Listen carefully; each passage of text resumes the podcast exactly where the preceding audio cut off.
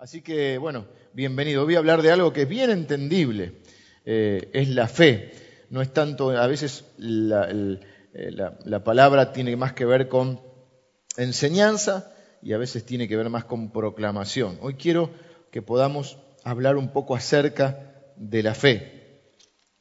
Dice la Biblia, y hemos visto el capítulo central que habla de la fe, eh, en eh, toda la Biblia se habla de la fe. Podríamos mencionar, como recién, este, que la Biblia dice que andamos por fe y no por vista. Podríamos también mencionar Romanos. Romanos, por ejemplo, dice, todo lo que no proviene de fe es pecado. ¿Lo tenés, Mati, ese de Romanos? ¿Te lo di? Creo que es Romanos 14, 23. Pero el que duda, está hablando sobre, porque algunos dicen, se puede comer esto, no se puede comer es condenado, porque no lo hace con fe. Y todo lo que no proviene de fe es pecado. Fíjense el contraste. Por un lado, digamos, todo lo que no viene de fe es pecado porque, porque no proviene de Dios. No, no. Dios, dijimos que Dios habla fe, porque la fe es por el oír de la palabra de Dios. O sea, ¿qué, qué habla Dios? Uy, ¿cómo está hoy? Fueron al casamiento, usted también. Dios habla fe. ¿Y qué dice la Biblia? Esta es la palabra, le voy a, hablar, le voy a gritar un poco para que se despierte. Esta es la palabra de fe que predicamos. ¿Qué predicamos nosotros? Uy, ¿cómo está? Así está. Con, este, con esta fe ni el grano de mostaza. Oímos fe, predicamos fe. Es el lenguaje de Dios. Y dice la Biblia, esta es la victoria que ha vencido al mundo, nuestra fe. O sea que, ¿qué es lo que vence al mundo? Nuestra fe. La pregunta que uno se haría en esta mañana es, eso eh, eh, eh, primera de Juan. Primera de Juan dice, esta es la victoria que ha vencido al mundo, nuestra fe. A ver si aparece primera de Juan, estoy salteándole. Todo lo que es nacido de Dios vence. Fíjese, lo que no es nacido de Dios es pecado. Lo que es nacido de Dios vence al mundo. Y esta es la victoria que ha vencido al mundo, nuestra fe. ¿Qué es el mundo? Porque si hay, parece que con la fe podemos vencer algo. El mundo no es las montañas, los mares, los ríos. El mundo es un sistema de vida, un sistema de valores. Ese sistema de valores, dice la Biblia, que está hoy bajo la influencia del maligno. Si usted viene los días miércoles, usted va a ver esta serie que estamos viendo sobre eh, la lucha espiritual y sobre esa realidad que no se ve, pero que nos confronta a diario y que nosotros tenemos que confrontar y enfrentar. Aparentemente que uno puede vencer algo, puede vencer un sistema diferente. ¿Cómo lo vence? En vez de andar por los sentidos naturales, andando con estos sentidos espirituales. Por eso dice la Biblia, andamos por fe y no por vista. Ahora, el capítulo 11 de Hebreo comienza definiendo la fe y luego empieza a dar un montón de ejemplos de cosas que con la fe hicieron determinadas personas. Personas, como decimos siempre, de carne y hueso. Y dice la Biblia, es pues, Hebreos 11, capítulo 11, versículo 1 dice, es pues la fe, la certeza de lo que se espera, la convicción de lo que no se ve. Quiero hacer una aclaración, porque fe básicamente puede tener todo el mundo. Hoy quiero definir también lo que es la fe de Dios, porque hay gente que tiene fe en otras cosas y también es fe. Certeza de lo que se espera. Entonces, es la certeza de la esperanza. Y la esperanza está determinado, está, está determinando, perdón, qué es lo que yo espero. Hay personas que no se pueden subir a un avión porque tienen miedo de que el avión se caiga. ¿Qué tienen fe en qué? En que ese avión se va a caer. Es un poco lo cuando joven un momento dice lo que temía, el terror que me espantaba me ha acontecido, lo que temía me ha venido. Es decir, evidentemente fe para hacer algunas cosas uno tiene que tener fe. Aunque sea, si uno sube un avión, no tiene fe en Dios, tiene que tener fe, por ejemplo, en el piloto o en la compañía. ¿Por qué sube al avión? Porque espera llegar a destino.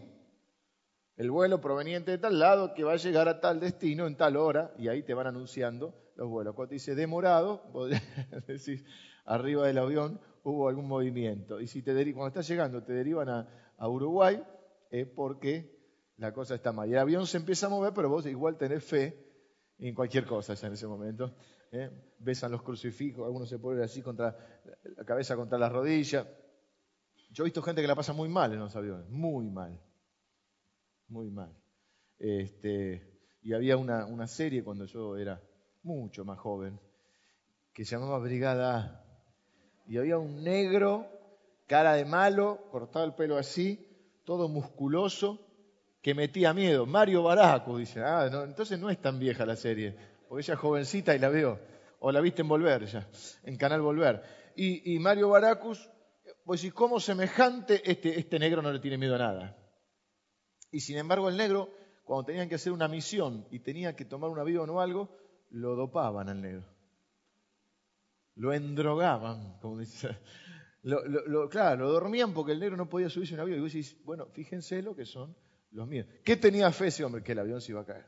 Ahora, la fe de Dios, entonces, si la, la fe es certeza de lo que se espera, la fe tiene que estar basada en lo que yo espero de Dios. Por eso hoy yo quiero hablar no de la fe como venimos hablando hasta ahora, para enfrentar la crisis o la fe para atravesar una prueba. Quiero decir algo ahora acerca de la prueba antes de pasar al tema de hoy, sino la fe que mira al futuro. Dice la Biblia, examinaos en vuestra fe. perdón, dice, examinaos para ver si estáis en la fe. ¿Mm? O sea, que cada uno se examine no para que uno examine al otro, ni sea juez del otro, sino que cada uno diga, a ver si estoy en la fe.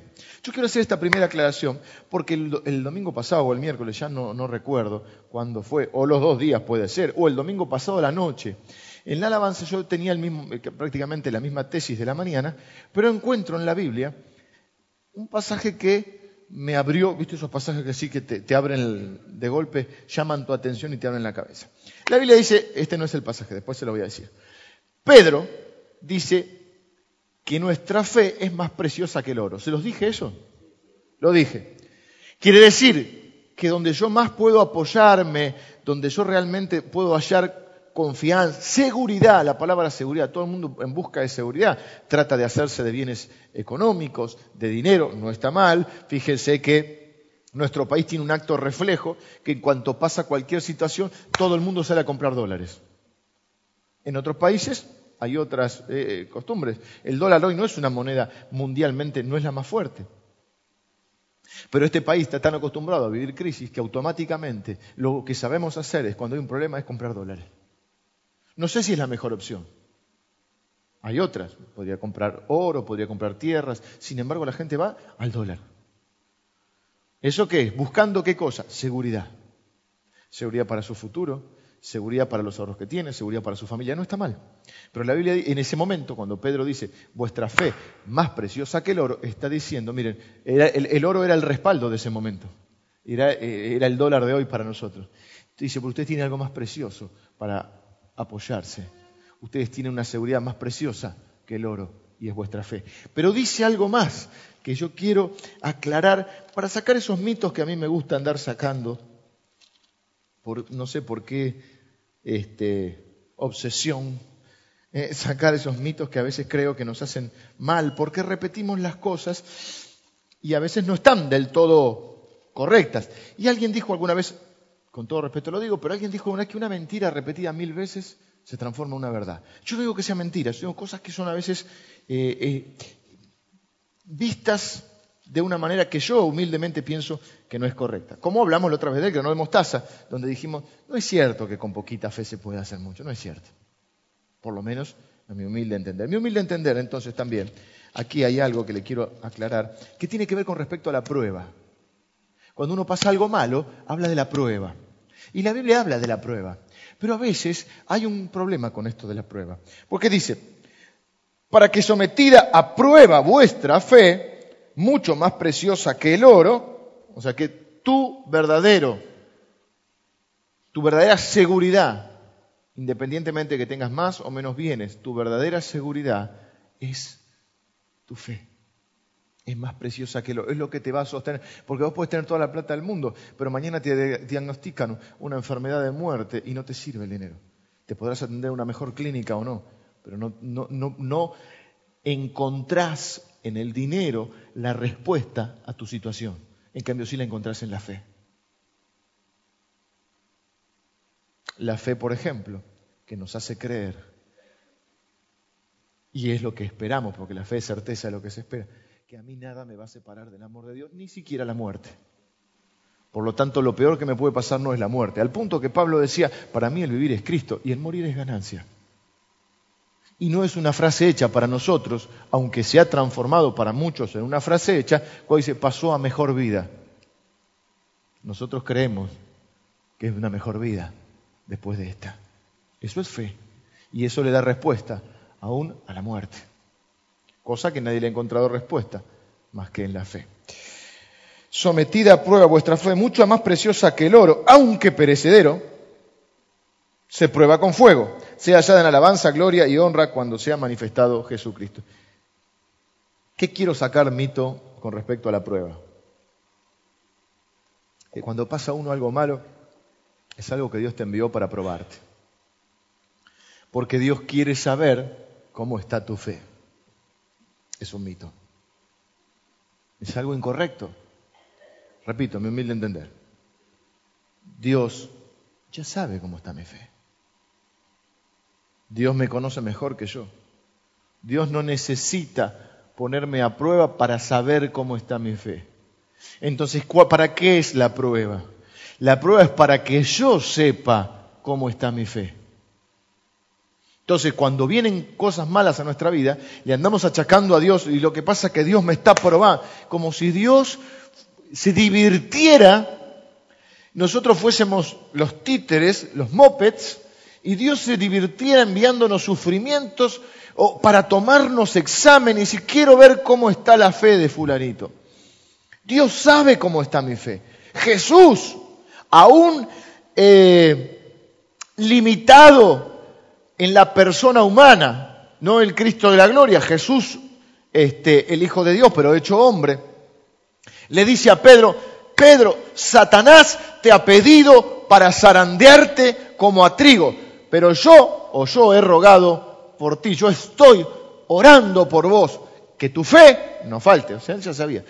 Y te digo, Pedro, y Pedro entonces ahí toma, dice, no, Señor, yo, ah, ya está, no te voy a negar. Pedro, vos me vas a negar, no va a pasar mucho tiempo, hoy mismo me vas a negar, y me vas a negar tres veces. Pero no importa, Pedro, porque yo estoy rogando por ti, porque yo te di una promesa, Pedro. Te dije que ibas a dejar de ser pescador de pescados o de peces para ser un pescador de hombres. Y mis palabras son sí y son amén. Y yo voy a cumplir mi promesa.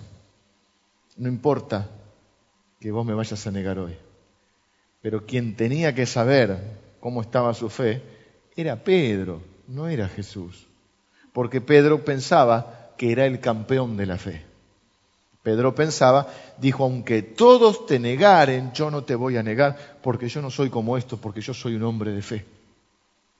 Y en un momento, en un arrebato de fe, sacó la espada y se enfrentó a la guardia que venía a buscar a Jesús, le cortó la oreja a uno, y, el Señor le dijo, Pedro, ¿qué haces? Me andás deformando la gente. Y, tocó así, le devolvió la oreja, pero después es cierto que lo negó. Entonces, ¿quién tenía que saber cómo estaba su fe? Pedro, que creía que tenía una fe que no tenía, porque la fe se prueba en las situaciones críticas a las cuales, valga la redundancia, le llamamos pruebas. Pero no es una prueba que Dios me toma porque Dios quiere saber cómo está mi fe. Dios sabe perfectamente quién soy, me conoce aún mejor que yo, sabe que soy peor de lo que yo creo que soy. Porque uno dice, yo soy muy malo, pero en el fondo uno se cree que es bueno, se quiere. Y, este, y, Dios sabe cómo está mi fe. El que, no, el que tiene que evaluar y saber cómo está su fe es uno. ¿Se entiende? Así que entonces cuando le pasa algo malo, no diga Dios me está probando, y, este, está tratando de ver cómo está mi fe, porque Dios sabe perfectamente cómo está mi fe. Es una prueba. Después podemos analizar por qué vienen las pruebas. Podrán venir de Dios, podrán venir de Satanás, podrán venir de malas decisiones previas que habré tomado. Es otro tema. Pero cuando uno está en una prueba es uno el que tiene que saber lo que hay en su corazón. Dios ya sabe lo que hay en mi corazón. Pero hoy quiero hablar de Hebreos capítulo 11, donde entre, podríamos estar meses hablando de Hebreos capítulo 11, porque de cada versículo este, uno puede hacer la referencia. Dice, por la fe, Moisés, eh, hecho ya grande, por ejemplo, rehusó llamarse hijo de la hija del faraón este, y, sufrir con su pueblo. Bueno, y ahí entonces uno dice, ah, Moisés, ¿dónde está? Busca le busca abajo la concordancia, si la Biblia tiene, y va a leer la historia de Moisés. Y así cada uno. Yo no voy a hacer ese ejercicio hoy, pero sí uno lo puede hacer en su casa, porque voy a tocar tres versículos que hablan acerca de la fe para el futuro. Porque la fe es certeza de lo que se espera. O sea que es certeza de la esperanza. Y la espera, ¿qué da Dios para que, qué me da Dios para que yo tenga esperanza? A ver, usted que es una persona inteligente. ¿Qué me da Dios? Palabra. Esa palabra, nosotros la de, la de ¿quién dijo palabra? Esa palabra nosotros la denominamos promesa. Porque cuando la palabra de Dios yo la tomo para mí y creo que Dios me está hablando a través de esa palabra, esa palabra se transforma en una promesa. Entonces, es la fe en la certeza de la esperanza. ¿La esperanza qué? En la promesa de Dios. Un Dios que llama las cosas que no son como si fueran. Por lo tanto, fe, certeza, certeza de la esperanza. ¿Esperanza qué? En la palabra o en la promesa de Dios. ¿Qué hace Dios para que yo camine por fe? Me da promesas. Y yo camino en la esperanza de la promesa. Por ejemplo, para ponerles un ejemplo, Abraham. Abraham caminó 18 años en la certeza de la esperanza.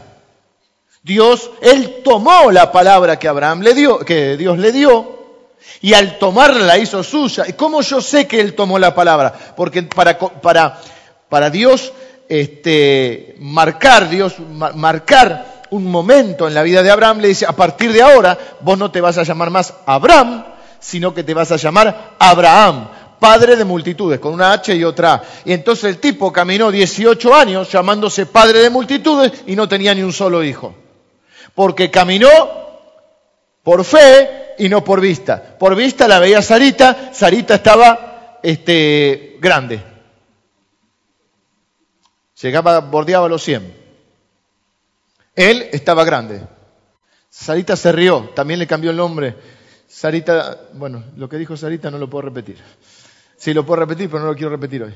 Pero, y entonces Abraham caminó por fe y no por vista, 18 años diciendo yo soy, porque Dios es un Dios que llama las cosas que no son, como si fuera. Él tenía certeza de la esperanza. Su esperanza es que estaba en la palabra, en la promesa que Dios le había dado, porque cuando la palabra uno la toma y se la apropia para uno, entonces se transforma en una promesa que me da Dios promesas para que yo pueda caminar por fe y no por vista. Entonces las promesas que son para Dios son sí y son amén y están ya este, cumplidas.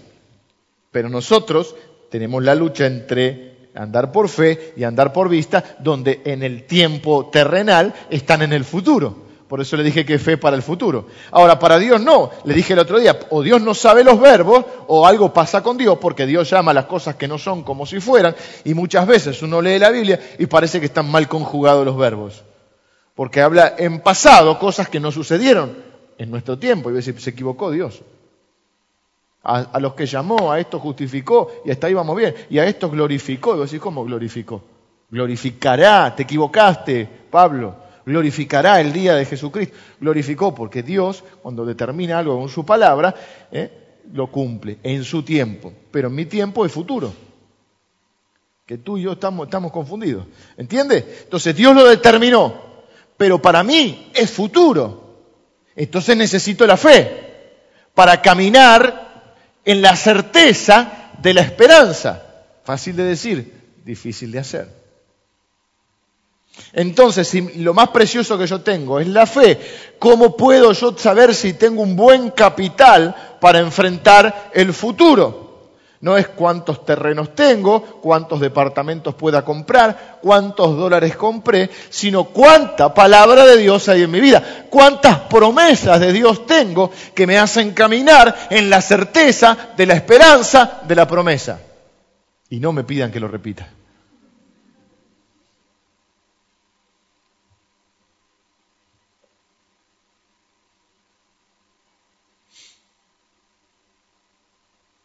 No leímos Hebreos 11 todavía. 11.20.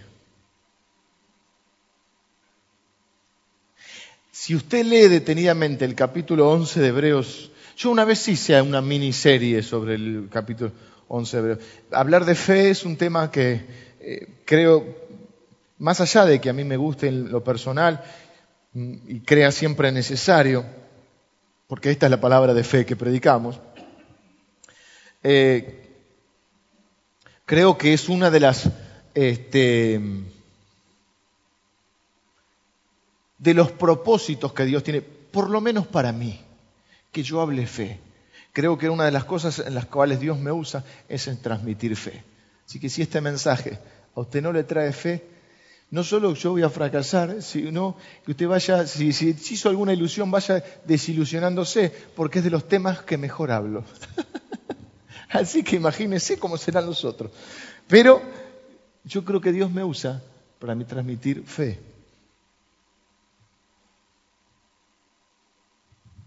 Y todo el capítulo 11 de Hebreos tiene una riqueza increíble en cuanto a las cosas que menciona. Por ejemplo, para mencionarle así una salteadita. Dice la Biblia que por la fe Abraham ofreció a Isaac, pensando que Dios es poderoso para levantar aún de entre los muertos, de donde en sentido figurado también le volvió a recibir. Para los que no conocen la historia, Abraham creyó que Dios le pedía a su hijo, y lo ofreció en un sacrificio, porque en ese tiempo se hacían sacrificios humanos. En realidad Dios le estaba enseñando a Abraham que no hacía falta más hacer esos sacrificios.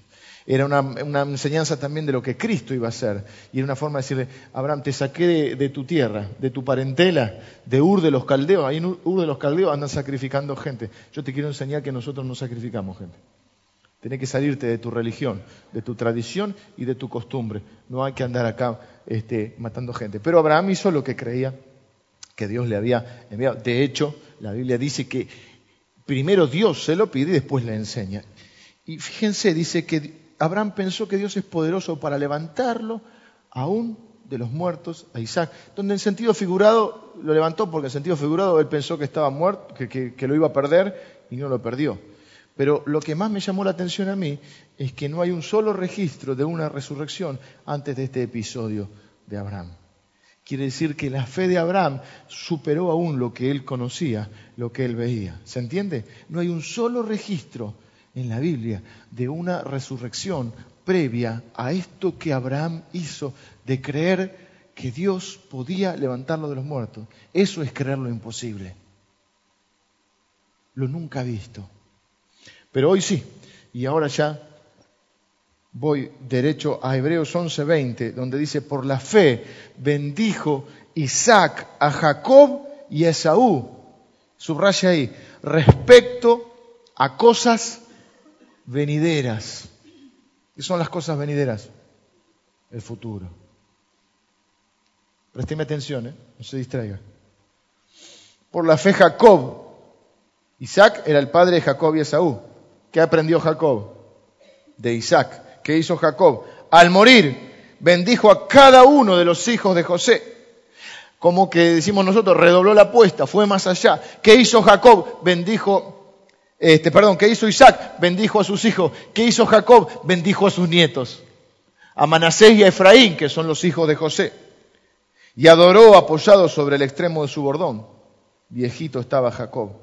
Por último dice, por la fe José al morir mencionó la salida de los hijos de Israel y dio mandamiento acerca de sus huesos. Tres episodios que relacionan, y esto es el tema central de hoy, la fe con las cosas venideras. ¿Cómo manifiesto mi fe en cuanto a las cosas venideras? Cuando yo puedo hablar bien, puedo bendecir. Cuando yo tengo una palabra de Dios, porque la bendición sobre cosas venideras implica un pronóstico, implica una palabra profética. Cuando yo recibo una palabra de Dios que tiene que ver con el futuro y yo bendigo con esa palabra, yo estoy pronosticando sobre el futuro, estoy profetizando sobre el futuro. Pero cuando yo no creo la palabra de Dios, cuando yo o porque los sentidos naturales, las circunstancias o la realidad de alguna manera contradicen esa palabra.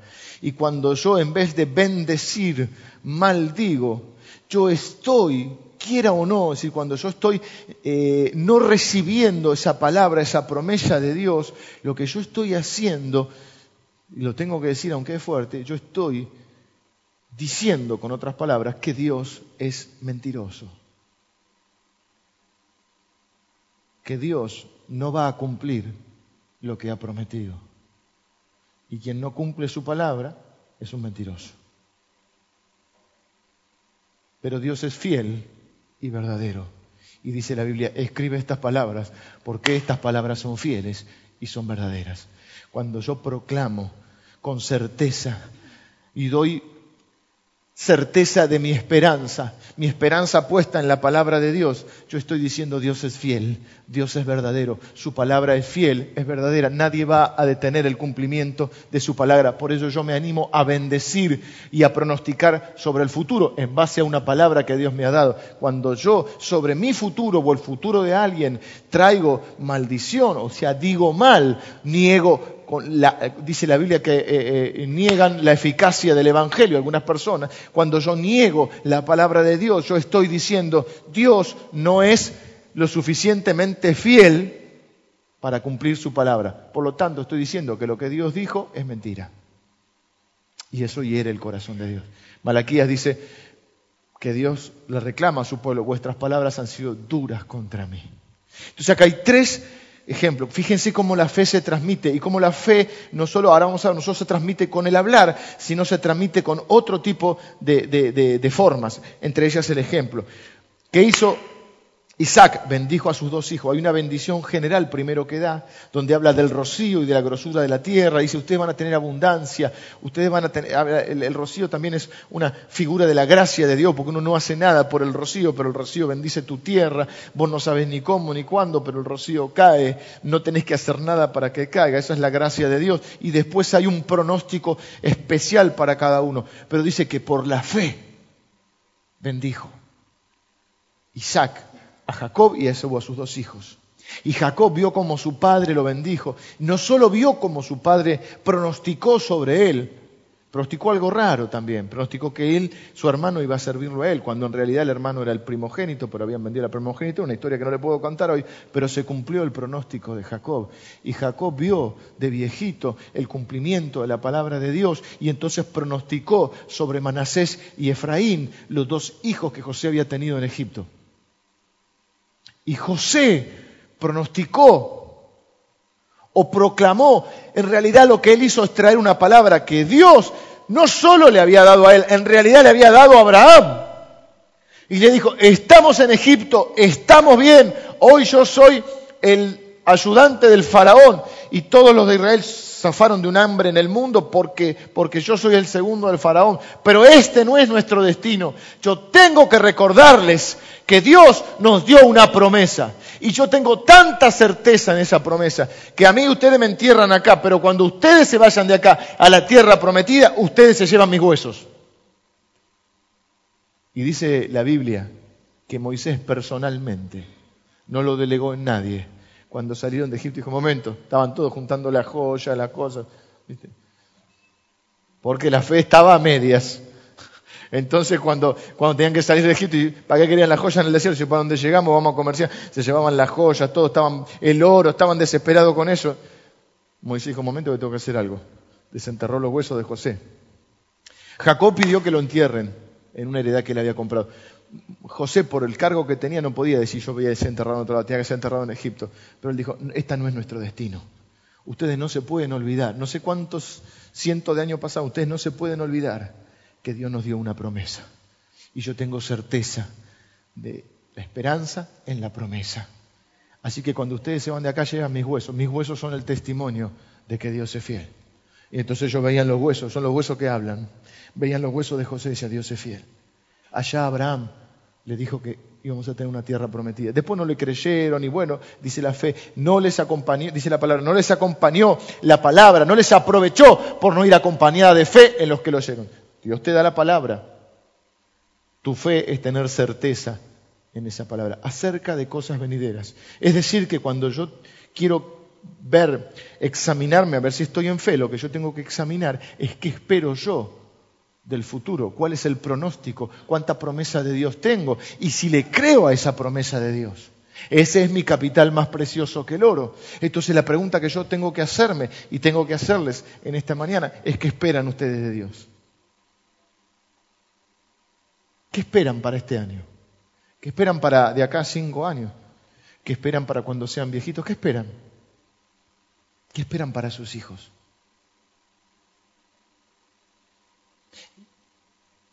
Y a ver, vamos a inventar un dicho, porque dice, dime con quién andas, te diré quién eres. Dime qué esperas y te diré cuánta fe tienes. ¿Qué esperas? ¿Qué esperas sobre tu futuro económico? Y bueno, no, claro, en este momento vamos a decir todos grandes grandezas. ¿No? Todos diremos salud, dinero, amor, fe, esperanza, eh, victoria, gloria a Dios, aleluya, ¡Osana! Pero en tu andar diario, ¿cómo hablas vos? ¿Qué esperas de tu país? Difícil bendecir este país. Sí, mi amor, pero a veces flaquea esa fe, ¿no? Eso es lo que tendríamos que esperar siempre, pero a veces, ¿qué pasa? ahí? a veces la realidad nos choca y, y, y, bueno, sí, pero con esto gobernante, y con esto y con otro, y la verdad, y uno puede llegar a caer en maldecir a su país, maldecir su trabajo, maldecir la empresa donde está.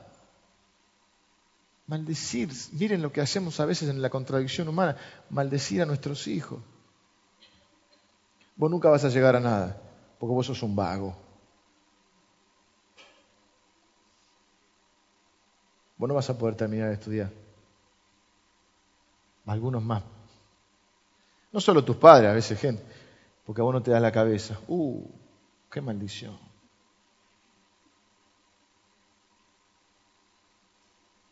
Al fin y al cabo yo, porque no nací como el otro, yo que yo nací pobre y me voy a morir pobre. Y soy un pobre de porquería. Y nunca voy a tener una casa. Viste que cuando te pones mal empezás nunca y siempre. Nunca. Siempre me pasa lo malo. Nunca. Te pones así, este, tajante. Pero la fe no solo te sirve para enfrentar las crisis o las situaciones de hoy. La fe te tiene que servir para mirar el futuro con certeza de la esperanza de la palabra o de la promesa. ¿Por qué digo esto? Porque mucha gente cree que la fe es solo un mirar positivo de las cosas. Con esto termino. Escúcheme bien. Muchas veces, no, los cristianos son, es verdad. Yo una vez lo traje la botella media vacía, media llena, y la fe es mirar la media llena. Pero eso también lo puede hacer alguien con optimismo. Escúcheme bien lo que le voy a decir. Si la fe sirviera solo para eso, está bueno, pero sería solo una disciplina más. También lo puede hacer gente que practique una determinada filosofía. Entonces, la gente que tiene ese tipo de fe, ese tipo de optimismo, valioso, importante. Pero la fe puede hacer más que eso. Es, por ejemplo, que si, bueno, hoy un negativo va a decir, ve, el único día libre que tengo y llueve, hoy que puedo ir a la pileta, me morí de calor toda la semana. Alguno lo debe haber dicho. Por las risas, algunos, más de uno lo debe haber dicho. El que tiene fe va a decir, qué suerte que yo, y más bronca te da, qué suerte que yo veo porque las plantitas del Señor, qué la plantita, qué plantita, qué la pileta, ¡Ah! Pero después de 38 grados de calor, es la alerta naranja, no se puede estar en la pileta, me quemo todo. Bueno, es el que vive sin fe. El que vive con esperanza o con, fe, como ve la botella o el vaso medio lleno, ¿no? Medio vacío, medio lleno. Ve lo positivo. Encuentra, se lo roban y dice, pero menos mal que no me lastimaron. El negativo dice, eh, me sacaron la plata, el otro va decir, no, menos mal, Dios me cuidó. Eso es fe. Fe en que Dios nos cuida. O cuando, bueno, esta semana que yo les conté que mi mamá se accidentó y después veíamos Mi mamá, una mujer de fe, decía, bueno, pero menos mal que no estaba sola. Mira que Dios, qué bueno es Dios, pues justo estaba, por el horario estaba mi papá, nosotros estábamos cerca, al final no me rompí ningún hueso más que la nariz, la nariz se hacía cara así, pero no, o sea, pero eso es bueno, es la fe de ver el lado positivo de las cosas, pero la fe puede hacer más que eso. Eso es importante, muy importante, porque eso es lo que mantiene nuestro espíritu y nuestra, nuestro ánimo en alto. Pero la fe no es solo dar ánimo. La fe es certeza. No es una expresión de deseos, no es mirar el lado positivo de las cosas, es la certeza, es la convicción de lo que no se ve, es yo que tengo certeza de que a mí me va a ir bien y que realmente el bien y la misericordia de Dios me seguirán todos los días de mi vida. Y la fe es tener, creer eso. No es una expresión, declaralo Luis, declaralo, no, no, lo declaro, pero es de la abundancia del corazón, habla la boca. Por la fe bendijo a los hijos sobre cosas venideras. Y lo que dijo, quiero decirles que lo que bendijo Isaac a Jacob se cumplió porque Dios es fiel y es verdadero. Y cuando yo me pongo a maldecir, yo estoy diciendo que Dios miente sobre el futuro, que Dios no es lo suficientemente bueno o poderoso para cuidar de mí, que Dios no es lo suficientemente íntegro para cumplir su palabra. Esa es la diferencia entre la bendición y la maldición. La maldición es soltada por un brujo o por quien sea y ya no tiene control de la maldición. Pero el que pronuncia la bendición sabe que esa palabra tiene el control de Dios y que esa palabra se va a cumplir. Entonces, yo sé que me vas a negar, pero yo te dije a vos, Pedro, que ibas a dejar de ser un pescador de peces para transformarte en un pescador de hombres. Por eso después cuando volvió y, después que Jesús resucitó y se le apareció, no le dijo, Pedro, Pedro, me negaste. No hablemos de eso. Pedro, yo sabía que me fallaste, Pedrito. ¿eh? Le dijo tres veces, apacienta mis ovejas. Pedro, yo quiero que vos seas pastor a pesar de tus errores a pesar de que tu fe falló. Yo ya sabía que ibas a fallar. Sí te dije que me ibas a negar. El que no sabía eras vos. El que necesitaba conocerse eras vos. El que necesitaba ver que esa fe no era la fe tan que decía uno tener y que él creía tener. Y que es necesario. ¿Y para qué necesito saber cómo está mi fe? Para hacerla crecer. Porque sin fe no puedo bendecir no puedo ser bendito, soy bendito, pero no puedo manifestar esa bendición y no puedo bendecir a otro. No tengo más tiempo ahora, tengo cinco formas con las cuales uno puede bendecir.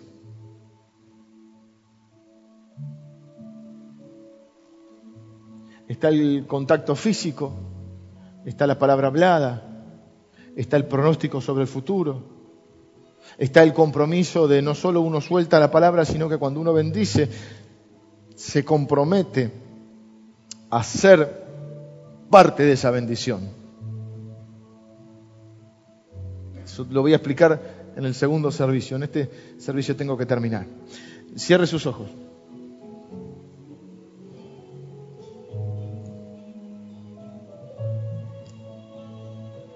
Dieciocho años caminando Abraham, diciendo soy padre de multitudes los que andan por vista y no por fe, ¿cuántas veces se habrán burlado de él? El viejito loco o el viejito fanfarrón. Dice que es padre de multitudes. Dice que Dios le dijo,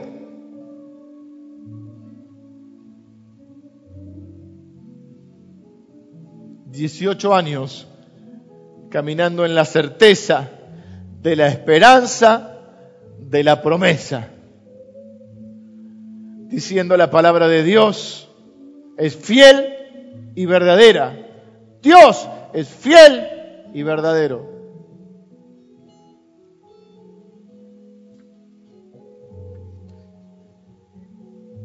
Quiero terminar en esta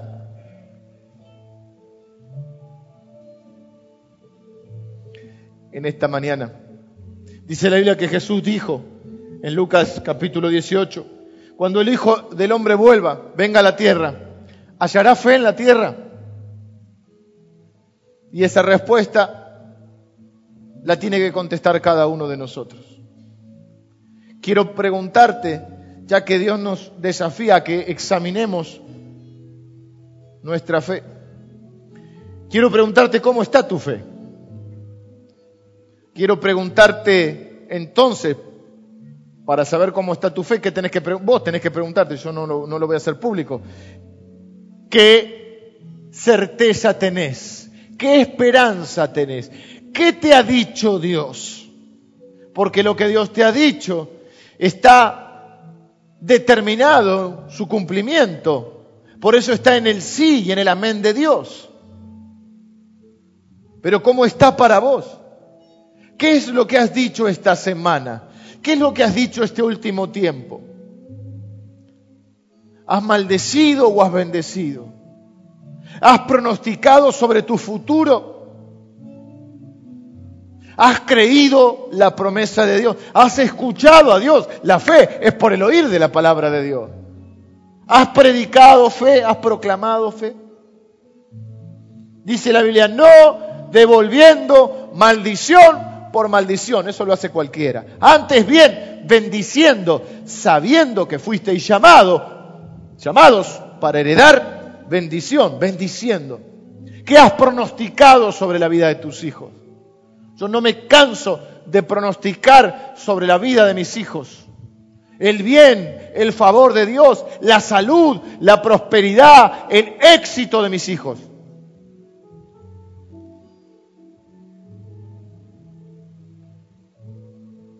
Y tengo el deseo en mi corazón de poder pronosticar sobre la vida de mis nietos. ¿Qué esperas tú del futuro? ¿Qué esperas de, tu economía, de tu trabajo? ¿Esperas lo que el gobierno puede hacer? ¿Esperas que alguna política cambie este año y las cosas anden bien? ¿Dónde está puesta tu fe? ¿Dónde está tu tesoro? ¿Está tu corazón? ¿Dónde está tu tesoro? ¿Dónde es eso más precioso que el oro? ¿O estás preocupado porque la economía no funciona? Porque la empresa donde estás tiene una situación difícil, porque tu negocio no camina, porque estás sin trabajo. ¿Qué esperas de tu salud? ¿Estás asustado?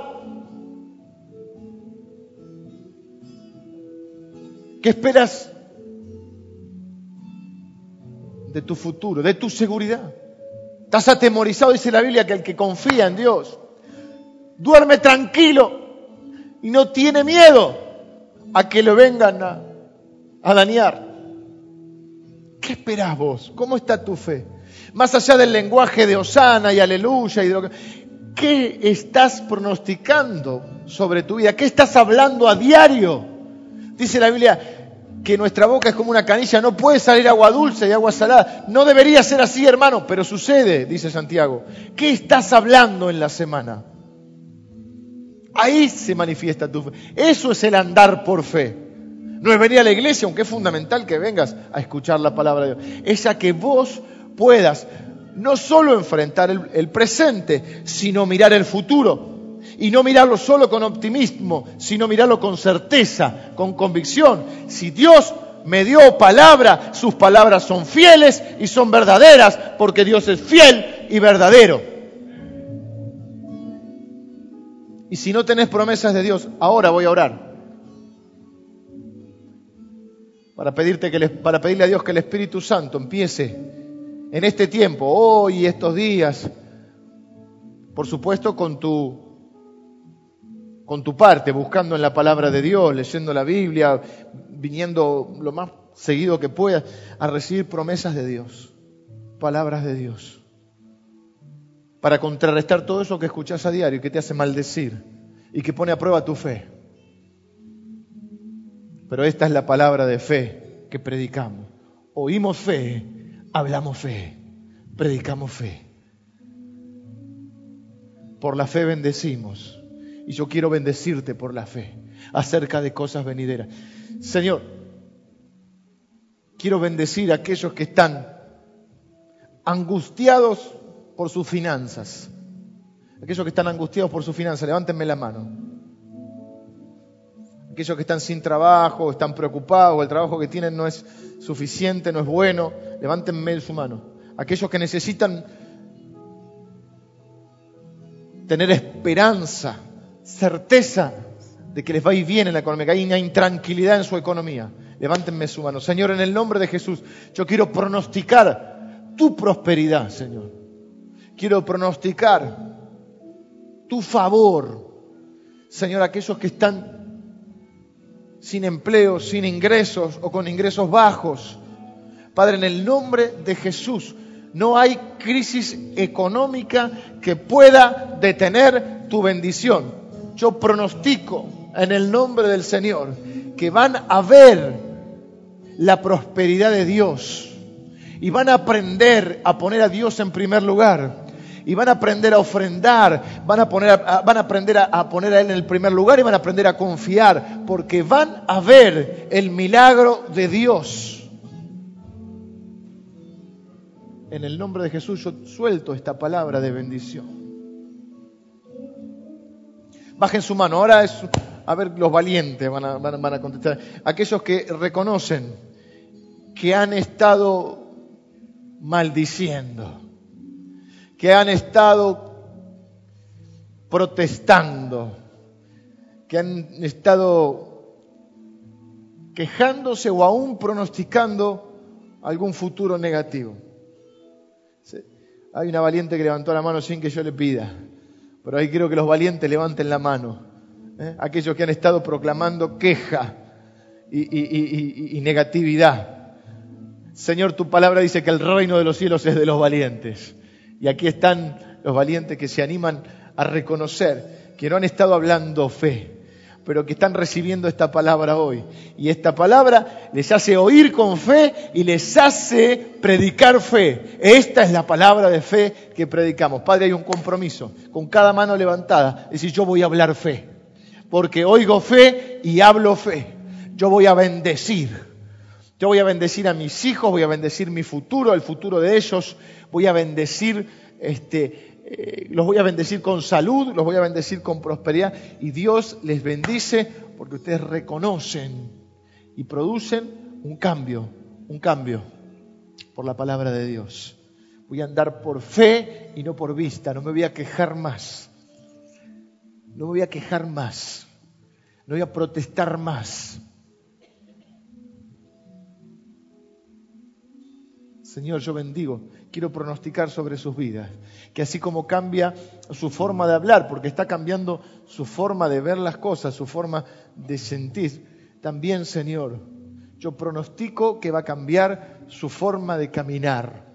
Y pronostico, Señor, que van a cambiar los resultados que van a obtener. Y van a ver que hay más resultados bendiciendo que maldiciendo. Van a ver que en la queja solo hay frustración. En la queja solo hay resentimiento y en la queja solo hay depresión. Pero en la bendición hay nuevas fuerzas, hay esperanzas y hay nuevos resultados. Cuando uno bendice está honrando la palabra de Dios y cuando uno honra la palabra de Dios, Dios honra a los que le honran. Así que bendigo a los que han decidido hablar bendición. Señor, en el nombre de Jesús. Bendigo a todos tus hijos que han recibido esta palabra. Padre, en el nombre de Jesús, aquellos que esperan de ti lo mejor. Esta es nuestra victoria, Señor. Esta es nuestra victoria, nuestra fe. Esta fe vence a este sistema. Nosotros andamos por otro sistema, el sistema de la fe. En el nombre de Jesús, bendigo a cada hijo tuyo, a cada hija tuya, a cada amigo en esta mañana que recibe la palabra. Lo hago en el nombre de Jesús. Amén.